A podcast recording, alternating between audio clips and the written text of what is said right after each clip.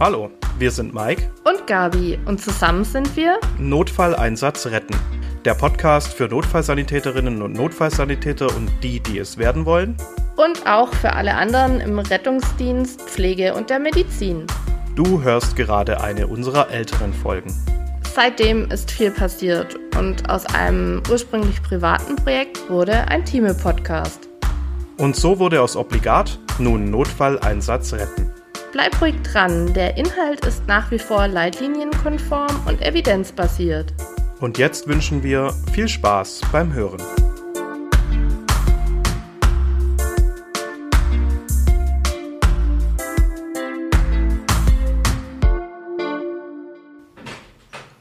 Hallo Gabi, du bist zehn Minuten zu spät, die Aufnahme läuft schon. Ich bin der unpünktlichste Mensch auf Erden. Ja, aber die Einsicht kommt immerhin äh, spät, aber sie kommt. Nein, es wird immer so sein. Aber dann kann ich mir immer schon zehn Minuten mehr Zeit ja, nehmen. Ja, oder du sagst einfach, wir fangen eine Viertelstunde früher an. Okay, aber dann können wir jetzt eigentlich direkt loslegen. Obligat. Der Prähospitale Podcast. Hallo und herzlich willkommen zur neuen Folge Obligat, dem prähospitalen Podcast. Ja, auch von mir herzlich willkommen zur zweiten Folge. Wir freuen uns schon und ähm, auch heute behandeln wir wieder ein Fallbeispiel, das ich in der Präklinik behandeln werde. Und ich in der Klinik.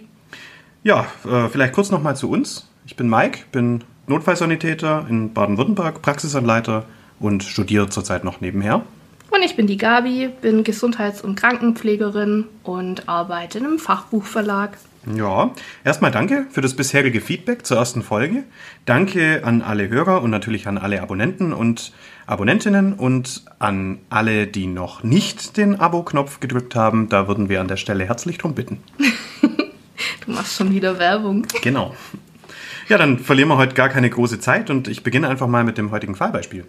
Ja, leg los. Ja, ich habe mich ein bisschen lyrisch verausgabt und habe einen kleinen Text geschrieben, damit ich euch alle mit auf diese Reise nehmen kann. Es ist äh, eine kühle und regnerische Herbstnacht und unser Team des Rettungswagens liegt in ihren Ruheräumen, als die Kirchenuhr des Ortes drei Uhr schlägt und die schrillenden Melder beide aus dem Schlaf reißen. Murrend und erschöpft schleppen sie sich zum RTW. Mit Sonder- und Wegerechten werden sie zum Notfalleinsatz in ein Altenpflegeheim alarmiert. Im dritten Obergeschoss ist Atemnot gemeldet. Ein Notarzt wurde jetzt noch nicht disponiert. Vor Ort angekommen, werfen sie die gesamte Ausrüstung auf die Fahrtrage und begeben sich zum Aufzug. Und im dritten Obergeschoss wirkt die Situation dann äußerst unruhig. Zwei Pflegekräfte versuchen hektisch, unseren 89-jährigen Patienten zu stabilisieren. Der liegt im Pflegebett, atmet sichtbar angestrengt und hat eine beginnende Zyanose an Lippen und Händen. Auf Nachfrage erklärt die zuständige Pflegekraft, dass die Symptome vor etwa 15 Minuten begonnen hätten.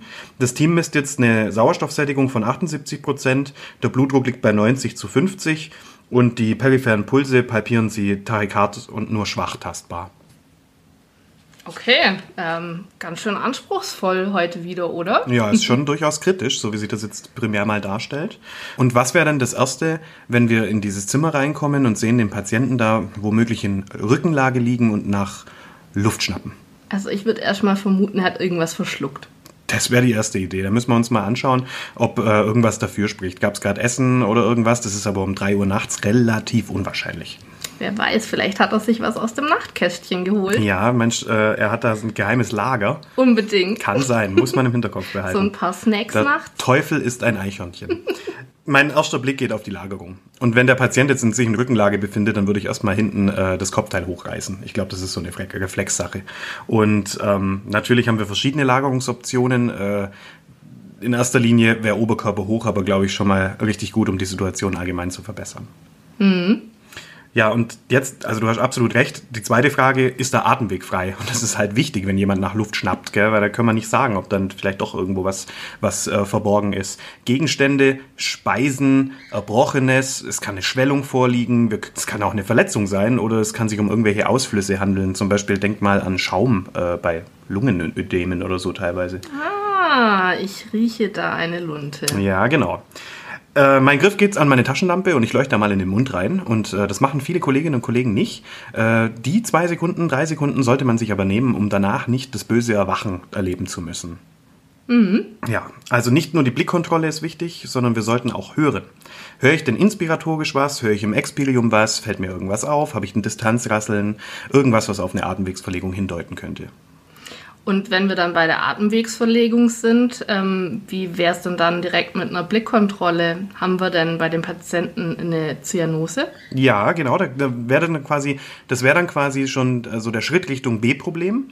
Ähm, die erste Überlegung ist, ist mein Atemweg bedroht? Wie ist die Vigilanz? Das sehe ich ja eigentlich sofort am Patienten. Und ich würde vorsorglich auch mal Zahnbrücken, Gebisse und so weiter entfernen. Man muss auch dran denken, vielleicht kaut er gerade Kaugummi. Also kann ja sein. Und ähm, dann kommt die genaue äh, Kontrolle beim vorliegenden B-Problem. Ich schaue mir die Atemfrequenz an, die Atemzugsvolumina, die äh, beurteile ich aber rein optisch und schaue mir die Thoraxexkursionen an. Wie geht's denn dann weiter? Ja, wir haben schon auf Distanzgeräusche geachtet und schließen jetzt die Auskultation an. In unserem Fall hören wir ein grobblasiges Rasselgeräusch über allen Lungenfeldern. Ich würde dann aber auch sofort meine Rettungssanitäterin oder meinen Rettungssanitäter anweisen, äh, High-Flow Sauerstoff zu geben und würde mich dann Ohio-Maske bedienen mit Reservoirbeutel.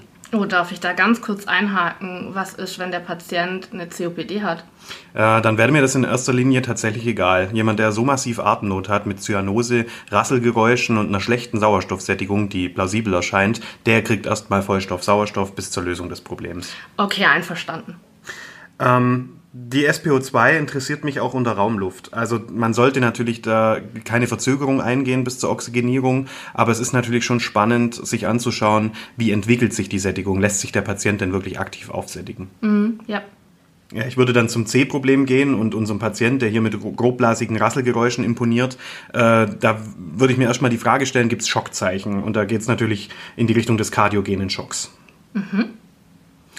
Vor allem ist mir da wichtig der Hautkolorit, also ist der blass oder, oder grau oder, oder schweißig, sehe ich eine Einflussstauung an den Halsvenen und so weiter und so fort. Das heißt, an der Stelle misst dein Helfer dann auch den Blutdruck und den Puls. Genau, und wir würden zeitnah auch eine EKG-Diagnostik anschließen, um zu gucken, was da so sichtbar ist. Ja, die D-Problematiken, also die Neurologie, würde ich jetzt tatsächlich viel primär mal zurückstellen. Im Verlauf wird natürlich ein Blutzucker gemacht und Differentialdiagnostik betrieben, aber ich glaube, akut haben wir gerade ein Problem, das wir lösen müssen. Und genauso würde ich äh, die E-Problematiken ein bisschen hinten anstellen. Wärmeerhalt ist im Pflegebett ohnehin sehr einfach äh, zu bewerkstelligen und ohne Aufwand. Eine Temperaturmessung ist natürlich in Zeiten von Covid extrem wichtig und auch eine Sepsis will ich ausschließen. Aber ansonsten ähm, sind subfebrile Temperaturen mh, geringfügig von Relevanz aktuell, würde ich sagen. Wir müssen uns erstmal um das massive B-Problem kümmern. Ja, ich denke auch, Covid können wir in der Akutsymptomatik, die uns vorliegt, wirklich erstmal zurückstellen. Genau. Ja, jetzt stehen wir erstmal da. Und ich würde kommunizieren, Patient ist kritisch. Oder sogar Patient ist vital bedroht. Das ganze Team soll Bescheid wissen. Und hier ist ein 10 for 10 enorm wichtig. Das kennst du vielleicht noch aus Folge 1. Also ich würde würd erstmal erzählen, was ich so festgestellt habe und wie jetzt die nächsten 10 Minuten weitergehen. Und dann ist, äh, stelle ich mir die Frage, lässt sich der Patient denn aufsättigen? Ich nehme ein bisschen die Geschwindigkeit raus, weil ich plane jetzt einfach die weiteren Maßnahmen. Es darf keine Hektik aufkommen. Und dann müssen wir schrittweise eskalieren. Wie bereits bei der T-Log, das heißt, gibt es einen Knackpunkt? Richtig. Da würde ich mir überlegen, ob es irgendwas gibt, was mir spanisch vorkommt. Und äh, mein erster Gedanke geht da an die Übergabe der zuständigen Pflegekraft. Die meinte nämlich, dass der Zustand erst seit 15 Minuten besteht. Und ein derart schlechter Zustand in 15 Minuten ist echt bemerkenswert. Genau. Womöglich ohne vorangehende Symptomatik spricht es für ein absolut kritisches Ereignis. Also bitte an die Notarztnachforderungen denken an der Stelle. Äh, es handelt sich wohl um ein LTE, also um ein Life-Threatening Event. Und hier besteht eine vitale Bedrohung. Das heißt, eine schnelle Suche nach der Verdachtsdiagnose ist obligat. Okay, dann gehen wir jetzt mal zur Schnellanamnese, oder? Ja, unser ABC haben wir schon gemacht.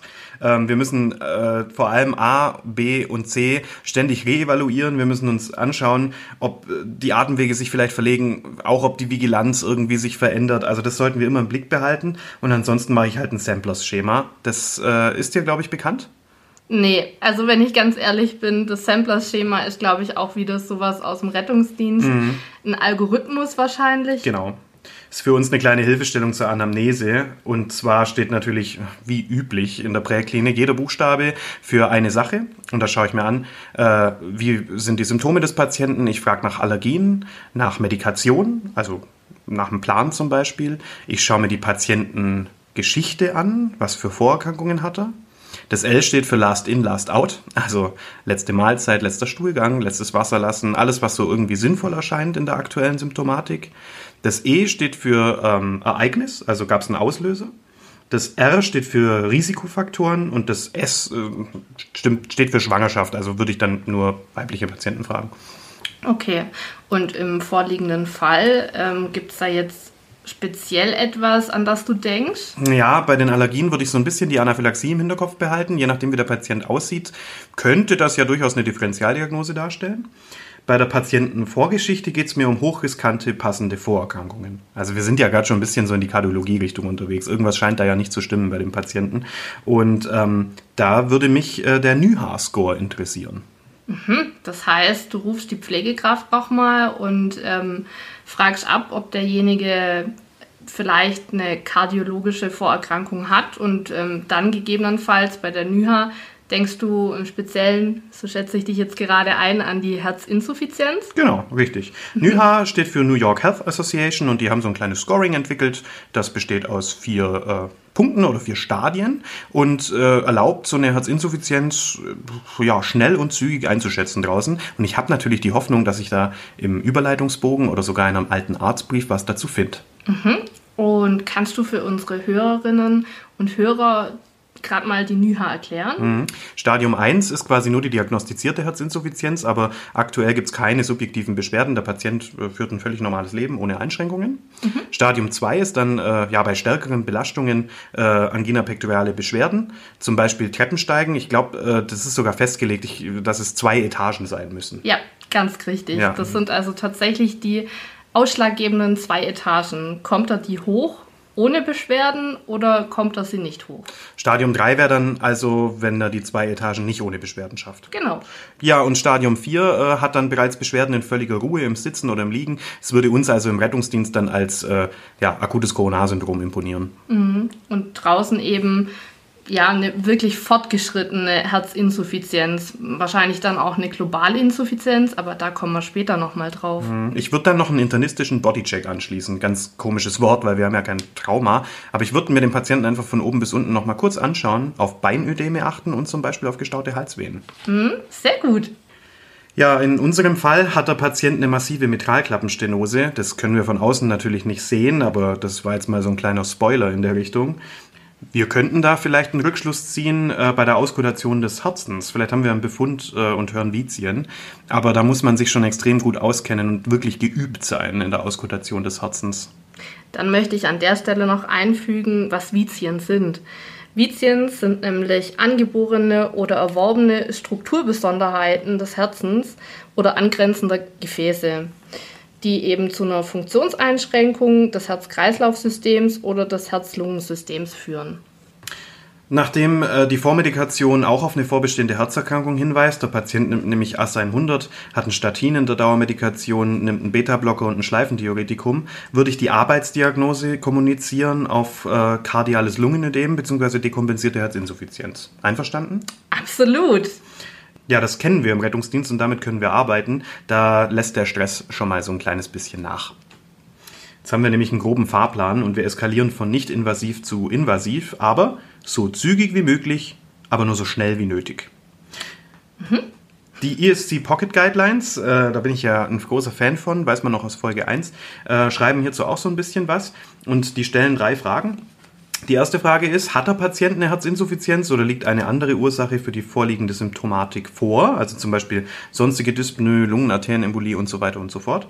Dann die zweite Frage, gibt es eine Ursache, die sofortige Behandlung oder Korrektur erfordert? Also zum Beispiel ein akuter Myokardinfarkt oder eine, eine akute Arrhythmie, die ich jetzt sofort kardiovertieren müsste.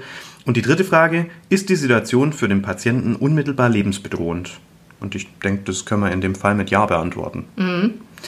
Im Blick behalten wir also Instabilitätszeichen, Herzrhythmusstörungen und natürlich die respiratorische Erschöpfung. Das sind drei Dinge, auf die wir sofort reagieren müssten. Darf ich dich mal was fragen? Ja, klar. Wie oft hast du draußen tatsächlich schon kardiovertiert? Zweimal tatsächlich. Wahnsinn. Einmal Für mich ist es so beeindruckend. Also einmal elektrisch, das war sehr, sehr spannend. Und einmal haben wir es geschafft äh, durchs Walser-Manöver. Auf das gehen wir vielleicht an anderer Stelle mal ein, aber es war wirklich ein spannender Fall. Krass. Ja, und jetzt frage ich mich natürlich so, wenn ich den Patienten anschaue, was für Möglichkeiten der sofortigen Behandlung haben wir denn? Ja, also klar, Myokardinfarkt und Herzrhythmusstörungen, da gibt es Handlungsempfehlungen und so weiter. Aber so grundsätzlich, was, was haben wir denn für Optionen? Also ich hätte jetzt die Option, äh, wo ich mich im Rettungsdienst ja gar nicht auskenne, von der Herzbettlagerung. Genau, klassisch. Kann man im Pflegebett super gut herstellen und auch die äh, Fahrtragen im Rettungsdienst äh, sind eigentlich alle in der Lage, eine ordentliche Herzbettlagerung äh, ja, zu die erlauben alle eine ordentliche Herzbettlagerung. Ja, genau. ähm, ja, das wollte ich sagen. So ist es. Ähm, dann äh, was ganz Verrücktes, und zwar, äh, wenn man in den äh, DBRD-Handlungsempfehlungen blättert, also das ist der Deutsche Berufsverband Rettungsdienst, die haben im Pyramidenprozess Handlungsempfehlungen rausgebracht, die ich äh, sehr, sehr schätze. Die schreiben vom unblutigen Aderlass. Ich weiß zwar, was es ist, aber erklär es doch bitte unseren Hörer und ja, Hörerinnen. Habe ich noch nie in Realität gesehen, soll wohl aber wirklich sehr, sehr gut wirken und die Vorlast senken. Und zwar nehme ich alle Blutdruckmanschetten, die mein Karren hergibt und schnimm Staubänder zur Hilfe und so weiter und äh, mache eine venöse Stauung an den Extremitäten, wobei ich eine Extremität, also ein, ein Bein oder einen Arm, immer auslasse und alle 10 Minuten durchwechsle. Und dadurch äh, kommt es zum Pooling, das haben wir ja letztes Mal auch schon erklärt, verminderter venöser Rückfluss und äh, ja, das soll dann quasi den Zustand verbessern. Mhm. Gott sei Dank haben unsere Patienten meistens äh, dementsprechende antikoagulative Medikation. Ja, genau. Ja, und dann äh, Glycerolnitratspray ist natürlich eine, eine, eine schöne Möglichkeit, hier auch die Vorlast zu senken. Da sollten wir vorher nur unbedingt darauf achten, dass der Patient keine PDE5-Inhibitoren eingenommen hat. Ich denke da an Cialis, Levitra, Tadalafil, Revatio und so weiter und so fort. Warum? Oder weißt du das? Äh, nee. ja! Gott sei Dank. Endlich kann ich mal was sagen, was du noch nicht weißt. Also, tatsächlich haben wir mit äh, diesen PDE5-Hämmern ein Problem, wenn wir Glycerolnitratspray einsetzen. Die verstärken nämlich die blutdrucksenkenden Eigenschaften und ähm, ja, es kann tatsächlich hier zu richtiger Problematik führen, bis hin zum Kreislaufstillstand. Holla, die Waldfee. Ja. Sowieso sollte man vorher einen Zugang legen. Also mit Nitro äh, zu hantieren äh, bei einem kritischen Patienten muss man sich vorher schon kurz überlegen. Da erinnere ich mich an einen Patienten, der Nitro in seinem Nachttischchen hatte und mir das nicht sagen wollte, was er sich gerade selbst verabreicht hat. Ja, spannend. Ich habe erst kürzlich eine Geschichte im Internet gelesen, bin ich drauf gestoßen. Da kam es wohl zu einem Suizidversuch und äh, da hat der Patient die Symptome eines Herzinfarkts gezeigt mhm. und äh, hat vorher äh, ja, PDE5-Hämmer eingenommen, hat sich dann vom Rettungsdienst bewusst Nitro-Lingualspray verabreichen lassen und es kam zum Kreislaufstillstand. Okay. Ich suche meine Quelle nochmal raus. Ich habe das letztens zufällig, bin ich darauf gestoßen. Sehr spannend. Ja. Ja, im Endeffekt äh, müssen wir darauf achten, kommt es zum kardiogenen Schock. So eine akute Mitralklappeninsuffizienz ähm, ist natürlich jetzt auch nicht ganz so witzig.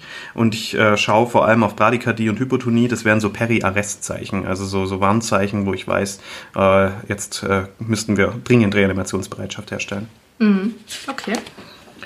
Und was kann man noch tun, wenn es nicht besser wird? Ja, wenn ich eh schon Zugang gelegt habe, äh, dann wäre ein Schleifendiuretikum das Mittel der Wahl. Ich äh, habe da Furosemid gerade im Kopf. Das äh, soll den Co-Transport äh, am aufsteigenden Ast der Hähnleschleife in der, in der Niere hemmen und dadurch kommt es zu weniger Rückreißoption des Primärhans, also zu einer höheren Ausscheidung. Mhm. Das ist, denke ich, auch so Standardmedikation und wir geben es im Notfall halt höher dosiert in die Vene. Ganz richtig, das ist absolute Standard. Ja. Bei hohen Dosierungen habe ich gelesen, sehr, sehr spannend, kann es äh, zu massiven Ausscheidungen kommen. Und zwar sprechen wir von Unmengen bis zu 50 Litern am Tag, die da möglich sind. Mhm. Also das ist nicht zu verachten, das Medikament. Und ähm, da gehen wir auch später nochmal drauf ein, dass so eine Diurese in einem maßvollen Zustand ablaufen sollte ja. und äh, nicht mit solchen ähm, ja, massiven Ausscheidungen.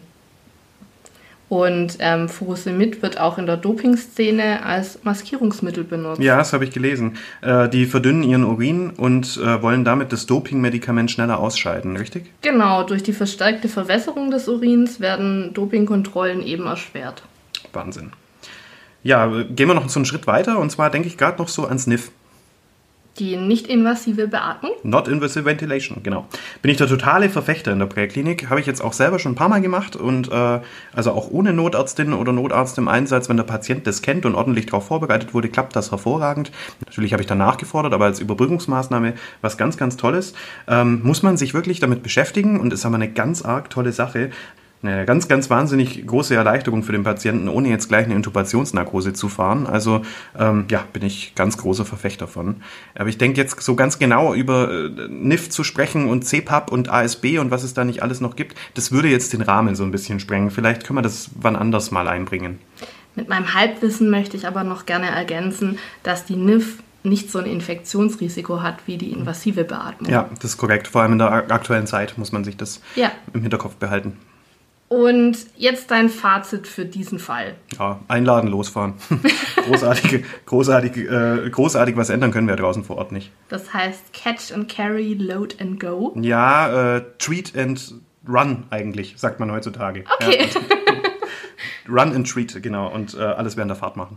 Nee, also äh, Patient so gut wie möglich stabilisieren natürlich. Ähm, eine regelmäßige Neubeurteilung ist extrem wichtig. Wir haben so einen dynamischen Patienten vor uns. Wenn der innerhalb von 15 Minuten sich so massiv verschlechtert, dann ist davon auszugehen, einfach rein logisch betrachtet, dass das noch schlimmer wird. Also hier ist wirklich dieses Reevaluieren nicht nur so dahergesagt, sondern es muss wirklich durchgängig erfolgen. Wer hier den QRS-Ton nicht anmacht am EKG, der hat grundlegend was falsch gemacht. Der hat also wirklich nicht begriffen, um was es hier gerade geht. Ähm, einfach in einer angepassten Geschwindigkeit eskalieren, von einfach zu kompliziert und äh, einfach auf den Patient achten, wie reagiert er drauf, äh, wie verändern sich die Vitalparameter. Äh, eine Symptomlinderung ist natürlich wichtig, also auch ethisch, zum Beispiel durch Opiatgabe. Morphin fällt mir da gerade mhm. ein und es senkt auch wiederum die Vorlast. Also ist jetzt auch nicht das schlechteste, das ist auch nicht das schlechteste Medikament der Wahl. Zügige Transporteinleitung, passende Zielklinik finden und äh, ja, eventuell auch Reanimationsbereitschaft herstellen. Ja, sehr, sehr guter Abschluss für die Präklinik, würde ja. ich mal sagen. Dann würde ich jetzt an dich weitergeben. Schieb dir den, so, schieb dir den Patienten so zur Tür rein und äh, schrei noch von draußen, bitteschön. Vielen Dank. Also tatsächlich habe ich mir auch so ein bisschen lyrisch was rausgelassen dieses Mal und wir äh, gehen nicht weiter in die Notaufnahme, sondern wir gehen schon auf Station. Und unser Fallbeispiel geht also bei der Übergabe an die Frühschicht weiter. Mhm. Okay, das heißt also quasi, die, die, die äh, Versorgung in der Notaufnahme und äh, gegebenenfalls im Schockraum, die ist schon abgelaufen mhm. und der Patient liegt jetzt bei eurer Station. Genau, der wurde also zu uns auf Station verlegt. Da habe ich, hab ich letztens so ein äh, US-amerikanisches Protokoll gesehen vom Rettungsdienst, die haben Sachen, die haben reingeschrieben, Stuff done, Patient lived. Schön, hier ist er. Hier ist er, okay. Also, dann jetzt mal weiter im Text. Die Nachtschwester berichtet, dass noch kurz vor Ende ihrer Schicht ein Zugang aus der Notaufnahme kam. Ein Patient mit akuter, dekompensierter chronischer Herzinsuffizienz mit Beinödem und Dyspnoe. Das hochsensitive Troponin war bei der ersten Kontrolle negativ und das EKG zeigte keine Hinweise auf ein STEMI. Hier einmal die Frage an den Profi, was ist ein STEMI? Ja, ST. Äh, ja, STEMI steht für ST Elevated Myocardial Infarction, also den ST-Hebungsinfarkt, den man im EKG erkennen kann. Und zwar an zwei benachbarten Ableitungen, äh, mindestens zwei Kästchen hoch. Ich weiß jetzt nicht wie viel Millimeter, aber es gibt ganz klare STEMI-Kriterien.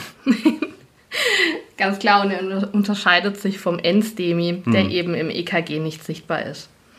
Die Notaufnahme hat für den Tag schon Anordnungen getroffen. Unter anderem nimmt gerade der diensthabende Arzt noch das zweite hochsensitive Troponin ab und die Nachtschwester hatte auch noch ein zweites 12-Kanal-Ruhe-EKG geschrieben, das eben derselbige derzeit befundet. da geht gerade die Tür auf und der diensthabende Arzt streckt den Kopf ins Übergabezimmer und sagt mit müden Augen: Kann man schon mal gar nicht leiden, oder? Morgens zur Übergabe. Nein. Aber er sagt, das EKG passt. Wenn sich das Labor meldet und das zweite Troponin auch negativ ist, dann könnt ihr ihm bitte auf die Sitzwaage raushelfen. Ich habe das alles dokumentiert. Schafft's gut. Bis später. ich, hat, kauft man mir den Arzt ab? Ja. Super. Okay, außerdem ist ein Schleifendiuretikum IV für morgens und mittags angeordnet und ein Echo soll laufen. Hm. Also, ganz allgemein die Hinweise jetzt mal für euch. Die Herzinsuffizienz ist eine der häufigsten internistischen Krankheitsbilder. Sie wird euch also immer wieder begegnen. 2020 war die Herzinsuffizienz auf Platz 1 der Top 10 der häufigsten vollstationären Diagnosen in Deutschland mhm. und auch die Top 10 der häufigsten Todesursachen in Deutschland führen die Herz-Kreislauf-Erkrankungen an und dazu zählt eben die Herzinsuffizienz. Ja. Aber das Gute ist, ein geschulter Patient wird weniger häufig rehospitalisiert und jede vermiedene Hospitalisierung bedeutet bei der Diagnose Herzinsuffizienz sehr viel mehr gewonnene Lebenszeit. Mhm, klar. So, jetzt folgt hier ein echter Lerntipp für euch. Die Krankheitslehre zum Thema Herzinsuffizienz solltet ihr wirklich im Schlaf beherrschen. Das ist eines der beliebtesten Prüfungsthemen überhaupt. Ihr solltet die Links-, Rechts- und auch Globalinsuffizienz erklären können und ganz gemein die gängige Medikation. Mhm. Ich selbst weiß noch total, wie wenn es gestern gewesen wäre, ähm, wie ich das Thema vor meiner Prüfung, vor meinem Examen hergeschoben habe und die Pharmakologie einfach nicht lernen wollte. Und dann saß ich da und die Prüferin schaute mich mit großen Augen an und ich glaube, ich hatte noch sehr viel größere Augen als sie. und dann gab sie mir so den Hinweis, na komm, das sollten Sie aber wissen. das will man ja vom Prüfer im Staatsexamen auch nicht unbedingt hören. Nein. Ich gebe Ihnen noch einen Tipp. Das Medikament gehört zu der Gruppe mit den drei Buchstaben. Mhm. Äh, hm. Du schaust mich jetzt so an. Äh, ACE immer? Ja, genau. genau, kann gerettet. Also Hausaufgabe für euch, die Krankheitslehre und die Pharmakologie zum Thema Herzinsuffizienz, die solltet ihr echt im Schlaf beherrschen. Nachts um vier geweckt werden und zack. Ja, es muss sitzen. So ist es. also, jetzt gehen wir aber auf die ähm, Versorgung im Stationsalltag ein. Was passiert denn im Frühdienst, sobald das Labor meldet, Troponin negativ? Ja, er hat es im Prinzip schon gesagt, unser diensthabender Arzt, dem Patienten auf die Sitzwaage helfen. Und da sind wir beim Thema Gewicht. Die Diurese sollte konstant, aber nicht übertrieben erfolgen. Und dazu benötigt der Arzt eben eine tägliche Gewichtskontrolle. Meistens ist eine Bilanz nicht so richtig möglich, weil die Adherenz der Patienten nicht 100% ist und wenn derjenige nicht einfach ja, sein Urin konstant misst, haben wir als Mittel der Wahl dann tatsächlich nur die Gewichtskontrolle. Das heißt, äh, Patient mit Katheter wäre halt ideal. Ja, ein ah. Patient mit Katheter wäre ideal. und ja. Mhm. Genau, Männer sind natürlich auch super äh, toll als Patienten, weil die wunderbar in die Urinflasche machen mhm. können. Mhm. Aber bei Frauen ist es schon auch schwieriger, da mit dem Nachtstuhl und hier das Ganze nochmal umschütten in ja. einen Zylinder. Na, da hat nicht jeder Lust drauf. Genau. Und so ist es dann, dass die äh, Diurese bedarfsgerecht angeordnet werden kann und in manchen Fällen dann auch eben eine Gewichtskontrolle morgens und abends erfolgen muss, mhm. wenn es ein besonders schwieriger Fall ist. Es mag lästig erscheinen, aber es ist wichtig. Bei äh, der Entlassung, ich denke jetzt schon mal weiter, muss der Patient sein Gewicht kennen. Ähm, wir schulen am besten den Patienten während seines Aufenthalts immer wieder, dass der wirklich dieses Thema eigentlich nicht mehr hören kann, dass es ihm zu den Ohren raushängt. Ähm, Gewicht, Gewicht, Gewicht. Und dazu, ja, wir haben jetzt das Ausgangsgewicht, das wir am heutigen Tag messen. Wir werden irgendwann ein Endgewicht haben. Wir wissen also, wie viel er tatsächlich eingelagert hatte, das dann irgendwann zu diesen Symptomen führte. Wie viel ist das immer so? Kann man das sagen? habe ich schon echt alles erlebt. Okay. Also manche schnaufen schon schlecht bei irgendwie drei, vier Kilo. Ja, okay, also noch drei, und, vier Liter dann, oder? Ja. Im übertragenen Sinne. genau. Das ist natürlich schon krass. Und ähm, ja, so die Extrembeispiele sind dann zum Teil echt 15 Kilo. Die haben dann eine sehr hohe Toleranz. Ja, das glaube ich. und ähm, ja, nehmen auch ganz unterschiedlich ab. Also, du musst ja auch ein Riesenherz in der Brust haben, oder? Wenn du das wegschaffen musst. Ja, Lunge auch. Mhm, Je nachdem, wo, wo äh, das Wasser eben zurückbleibt, in ja. welchem System. Und ähm, da habe ich auch schon alles Mögliche erlebt. Also von irgendwie ein paar hundert Gramm am Tag, die ausgeschwemmt werden, mit Mühe und Not, äh, bis hin zu wirklich, ich glaube, im Extremfall waren es mal sieben Kilogramm weniger Boah. am nächsten Tag. Hör auf. Krass. Und das total locker weggesteckt. Mhm, ja. Okay. Ja. Also der Patient ähm, weiß aber jetzt auch sein Entlassgewicht dann und ähm, kriegt mit auf den Weg, dass er sich unbedingt zu Hause direkt am nächsten Morgen wiegen muss. Am besten nach dem morgendlichen Wasser lassen und am besten immer mit gleicher oder gleich viel Bekleidung.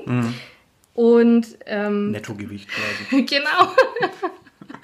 Und äh, da dann eben auch nochmal der Hinweis, wenn mehr wie zwei Kilogramm Körpergewicht in drei Tagen äh, zugenommen werden, dann wäre das ein Alarmsignal und höchste Alarmstufe rot quasi, um direkt den Hausarzt anzurufen. Du, Gabi? Dann müsste ich jedes Jahr an Weihnachten in die Klinik. Ich bin verloren. Ich an Weihnachten, am Geburtstag. okay. Ähm, wir haben aber keine Herzinsuffizienz, zum Glück nicht. Ähm, bei der Diurese gilt, das möchte ich auch noch gesagt haben, so viel wie nötig, so wenig wie möglich. Das heißt, wenn ein Herzinsuffizienzpatient äh, leitlinienkonform therapiert ist und das auch gut verträgt, die Therapie, wird in der Regel ausgelotet, wie viel Diurese wirklich nötig ist. Und ja, wie gesagt, schult den Patienten so viel es geht während seines Aufenthaltes auf das Thema Gewicht. Er muss morgens euch schon mit rollenden Augen angucken, wenn ihr die Sitzwaage ins Zimmer schiebt Ja. oder ihn auf die Waage bittet. Das ist wirklich ein sehr wichtiger Punkt. Das war meine Aufgabe im Pflegepraktikum damals. Ja, Von Zimmer zu Zimmer gehen und jeden wiegen. Jetzt weißt du Ja. auch warum. Erinnere ich mich dran. Das ist, äh, glaube ich, sehr unbeliebt, äh, Ach die ja. Tätigkeit. und wird gern mal abgewälzt. Naja, jeder hat seine Stärken und Schwächen. Genau. Meine Stärke war das Wiegen. Ja, professionell. Okay, der Patient erhält also eine Vitalzeichenkontrolle, morgens und mittags ein Schleifendiuretikum bei euch auf Station und irgendwann wird er auch noch eine Echokardiographie erhalten, ähm, die aber primär von den Ärzten durchgeführt wird. Klar. Da er jetzt aber ja unter starker Dyspnoe leidet, ähm, frage ich dich einfach mal, gibt es eine Maßnahme, die dir einfällt, die Pflegende durchführen können, um den Leidensdruck und die Angst des Patienten zu lindern? Du willst jetzt wahrscheinlich auch nichts Medikamentöses raus, oder? Ja gut, die Mitralklappeninsuffizienz, die müsste man dann irgendwann kardiochirurgisch versorgen, aber das äh, kommt dann sicherlich später. Puh, nee, bin ich gerade überfragt. Also wenn es die Zeit zulässt, dann wäre hier das Mittel der Wahl tatsächlich die ASE, die atemstimulierende Einreibung. Nie gehört. Nie. Dann erkläre ich es dir jetzt. Ja. Also die ASE gehört zu den basalen Pflegeangeboten. Leider bleibt, wie gesagt, häufig im Alltag dafür keine Zeit. Aber aus Erfahrung kann ich berichten, dass sie eben den Patienten wirklich weiterhilft. Jetzt, was ist das? Ich starr gerade schon so ein bisschen auf deinen Zettel, weil ich kenn's wirklich nicht. Okay. Also was ist das? Eine rhythmische, mit unterschiedlichem Druck der Hände arbeitende Einreibung. Die fördert die Atmung. Das Anwendungsgebiet ist in der Regel der Rücken, teilweise auch der Brustbereich. Der Patient sitzt dabei auf einem Stuhl und muss natürlich auch dazu in der Lage sein. Mhm, ne? ja, also wenn wir hier einen haben, der äh, gerade so in der Herz Herzbettlagerung äh, sitzen kann, Ja. dann ist das natürlich schon noch zu früh. Klar.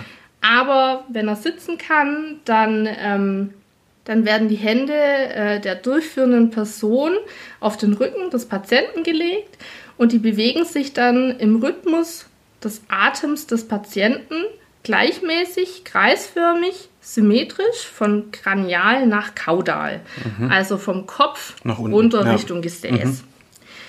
Die Atmung wird dadurch unterstützt, wird gleichmäßiger, tiefer und ruhiger und damit effizienter und stabiler. Wie oft macht man sowas? Ja, einmal am Tag. Okay. Also realistisch betrachtet. Ne? Es gibt natürlich auch noch verschiedene andere Atemübungen, ähm, die man zusätzlich durchführt. Da auch immer mit dran denken, die Physiotherapie anzufordern. Wollte ich gerade sagen. Kann genau. ich mir genau. richtig vorstellen, dass die Physiotherapie äh, da ganz spezielle Möglichkeiten hat. Atemgymnastik und sowas. Ja, ja. Mhm. ganz richtig. Auch Atemtrainer oder ähnliches dann bereitstellt. Ja. Ne, wir müssen auch so ein bisschen dran denken, die Pneumoniegefahr besteht ja doch und da müssen wir unsere Pneumonieprophylaxe durchführen. Das ist das Gerät mit den drei Bällen drin. Mhm, mhm. Genau. Habe ich schon mal gesehen und selbst ausprobiert. Okay. Gott sei Dank habe ich aufgehört zu rauchen. ja, und ähm, somit wäre unser Frühdienst eigentlich abgeschlossen. Und ähm, wir haben hoffentlich alles dafür gegeben, dass der Patient äh, oder der Zustand des Patienten sich bald verbessert. Na, das wäre doch wünschenswert. Mhm. Ein schönes Schlusswort zu dieser Folge. Ähm, haben wir den Pumpenschaden behoben, quasi. das klingt ja fast so, wie wenn der Klempner durch wäre. Ja. Und wir sind jetzt durch und äh, wir bedanken uns natürlich wieder fürs Zuhören und äh, freuen uns aufs nächste Mal. Mhm. Folgt uns gern. ja, jederzeit. Brauchen wir. Und wenn ihr Fragen, Ergänzungen, Themenwünsche oder auch natürlich Kritik habt, dann lasst uns das bitte wissen. Ja, sehr gerne, da sind wir absolut offen. Wir freuen uns auch immer über interaktiven Austausch auf allen unseren Plattformen, je nachdem, wo ihr uns gerade hört. Legt los und lasst uns eure Gedanken ungefiltert zukommen. Bis zum nächsten Mal. Tschüss. Obligat. Der Prähospitale Podcast.